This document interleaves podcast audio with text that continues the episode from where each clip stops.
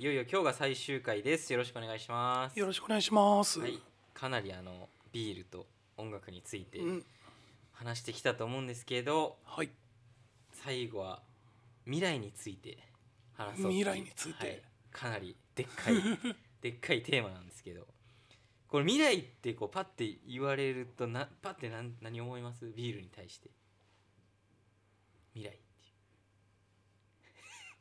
ビールに対する未来。まあでもすごいこういうななんていうの？壮大なテーマに対して壮大なことを言うと クラフトビールって今なってるものがあのーまあ日本ではまだまだやっぱラガーピルスナーっていうのがすごいシェアがでかいじゃないですか。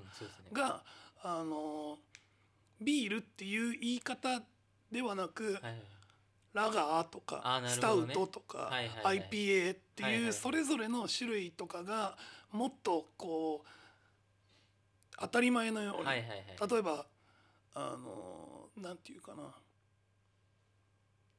味噌でも白味噌なの、はいはいはい麹なの、はいはいはい。米なのみたいのとか、こう、まあ、例えばスーパーとかでうん。当たり前のように並んでて、うん。誰もがスタートって言ったら黒いやつだよねとかまあ、味が想像できるぐらいまでうん。もっと浸透させたいなっていうのはありますね。あそれはめちゃくちゃいい未来じゃないですか、それなんかあれですね音楽も一緒ですね。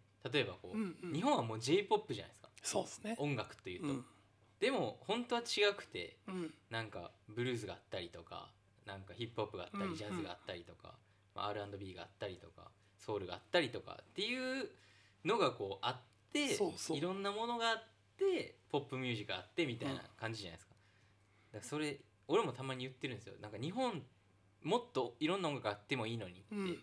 ずっと言ってて、だその新しいいろんなバンドとか出てきてこうみんながこういろんな音楽をやってちゃんとこういろんなジャンルをこうみんながやってるっていう、状態って俺すごいめちゃくちゃいいなってそうですね。思ってて、うん。その確かにそれ近いっすねなんかビールビールって言ってるだけですもんねみんな、そう。ん、ビールって。う、うん、でもそのそれってもう意識っすもんね人のね、そうなんですよ。うん、マクドナルド食べたいなって思うのと一緒ぐらいのあれですよね。マクドナルドちっちゃい時から 食べてるからうん。マクドナルド食べたいなって、ね。うん、思うけどだ俺らはちっちゃい時からビールビールって言ってるから、うん。そのビールって言ったら絶対出てくるのラガーこれっていうのがね。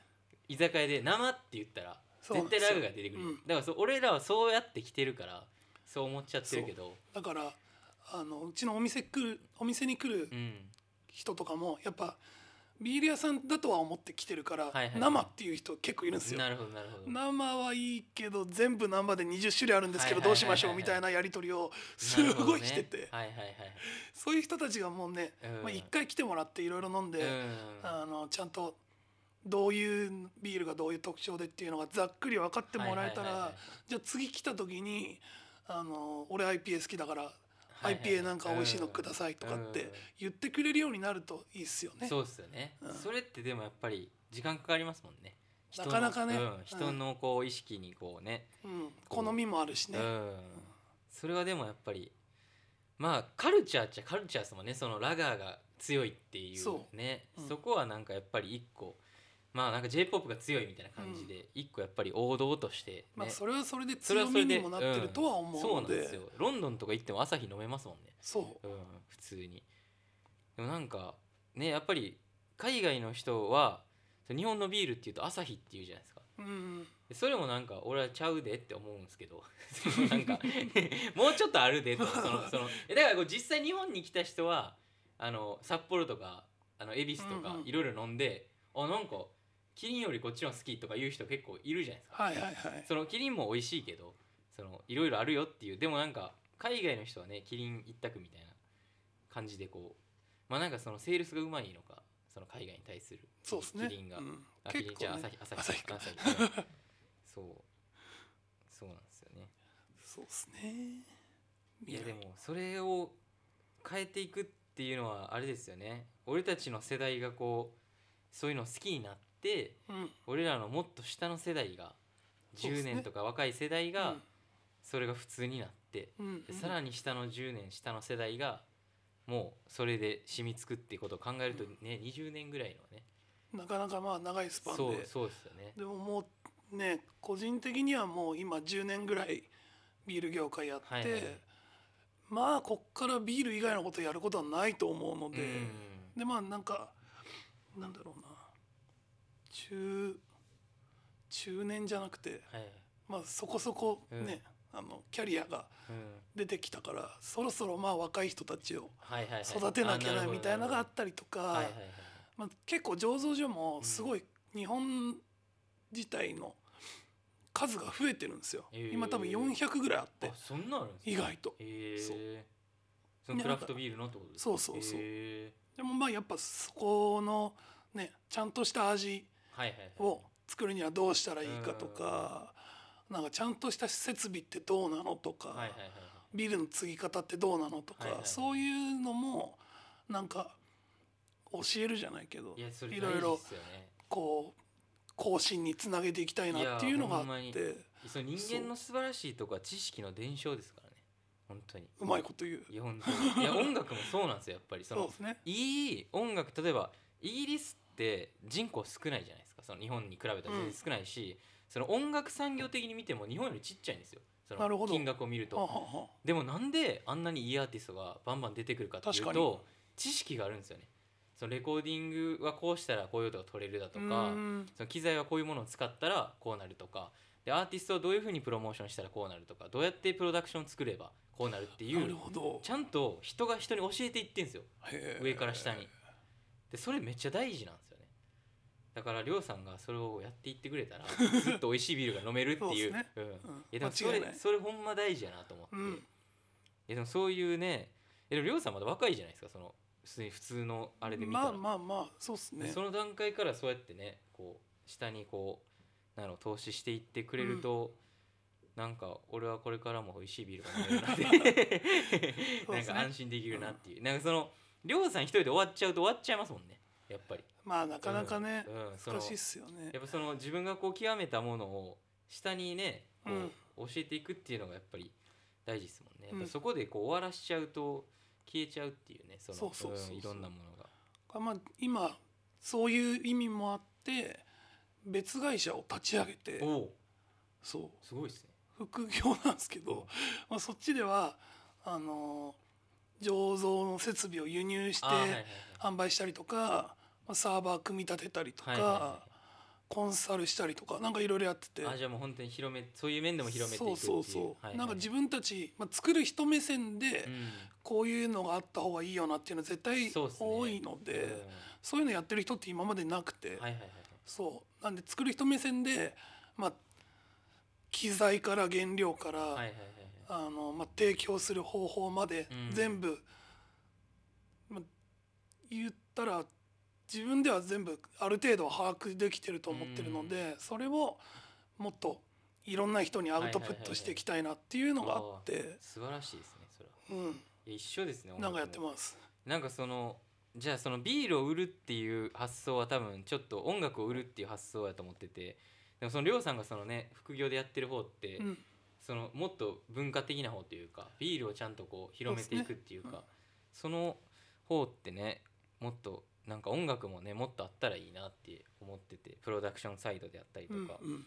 なんか今ってなんか昔って多分あのスタジオに入ってその師匠にな師匠の作業をずっと見てはあはあはあそこから盗むみたいなのが昔あったらしいんですけど今ってないんですよねもう。もうみんな家でやっちゃうしそのあパソコンができてそのちょっと変な話ブラックボックス化してるんですよ。そその特にそのなんか欧米の音楽が先にバーってデジタルにバーっていってでそこでこうやっぱ知らない情報がわーって出てきてでその英語の文献が日本の文献になるのってめちゃくちゃ時間かかるじゃないですか。あーそれわかる。それでめちゃくちゃ多分スタートで遅れたんですよね、うん。日本の。で今はすごい入ってきてるようになったんですけどやっぱその辺のなんかねシステムとかその上から下にこうちゃんとこう情報を伝えていくみたいな。うん。でぜ俺全然なかったんですよ俺が。だから俺俺はその英語できたからその向こうのを読んで、向こうから勉強してでイギリスでレコーディングとかして勉強できたんですけど。それがないとやっぱり今みたいな音楽シーンになるよなって普通に割とこう想像できるというか、やっぱりそういうなの音楽業界にもそういうりょうさんみたいな人がいてうん。そういう人がこうちゃんとこう下を育てていってくれるとなんかその10年20年後にすごいもっとクオリティ高い音楽が出てくるっていう、っていうのを今聞いて俺もそれしないとなと思います。もっと勉強してそうやりましょう。やりましょう。お互いのうん。めっちゃ美味しいビール飲みたいし俺もそうですね。っていうね。いやなんかいい話できましたね。なんかまとまったんじゃないですか。うまいこと。うまいこと。うまいなんかこう1回目からこう4回目までねぐるっとこう。いやでもほんまに俺はちょっとこれを聞いてくれてる人に飲んでほしいな。いやもちろんですよ。いやこれラジオやから音楽はねこうパッて聴けるけどうん。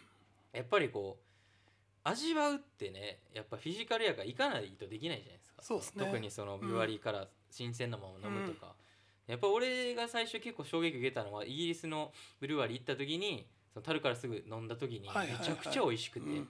こんな違うんやとそのカそうンカンとなんですよ。そそれが俺結構ほんまに衝撃的やってでもやっぱり同じなの同じ味がしたんですよねそのクラフトロックでそのそう。同じこうあこの味やっていやそれ言ってくれてすごい嬉しいいや俺だ俺結構びっくりしたんですよ、うん。この味ほんまに飲めんねんなと。クラフトロックはもう本当にその場でできる限りフレッシュな状態で飲めるような設備とかもうん。結構仕組みを整えてやってるんですよ。はいはいはいはい。いやでもそれはね味に出てますよ。よかった。うん、いやほんまにめちゃくちゃ美味しい。ほんまに。ちょっとこれ共感してもらえないのがちょっと悔しいんですけどそのねリスナーの人に。まあでもこっから行ってみてもらえればね。うん。そうですね、うん。聞いてくれた人とか東京の人はぜひ神田にはい。行ってもらって。いやほんまにあのほんまに美味しいんでめっちゃ宣伝してもらってマジいやほんまにもうマジで美味しいから。俺ほんまにファンなんで普通に。あざっす。りょうさんのファンになったもんで。よかった。うん。いやめっちゃ美味しいと思う。なんか普通になんかもっと家近かったらもっと行ってたのになっていう。そうですね。うん。ちょっとちょっとね今度みんなで行行かしてもらおうと思うんですけど。はい。みんな聞いてるみんなもぜひねうん。神田のクラフトロックに行ってほしいなと思いつつ最後にもうじゃあ一曲ほ聴いてもらいましょうかね。締めくくりで。はい締めくくりで。何しましょはい。じゃあまあ未来っていうテーマもうはい。あるのではい。あのクラフトロックでもいつもお世話になってるお。ハードロック系のバンドの方々が、はい。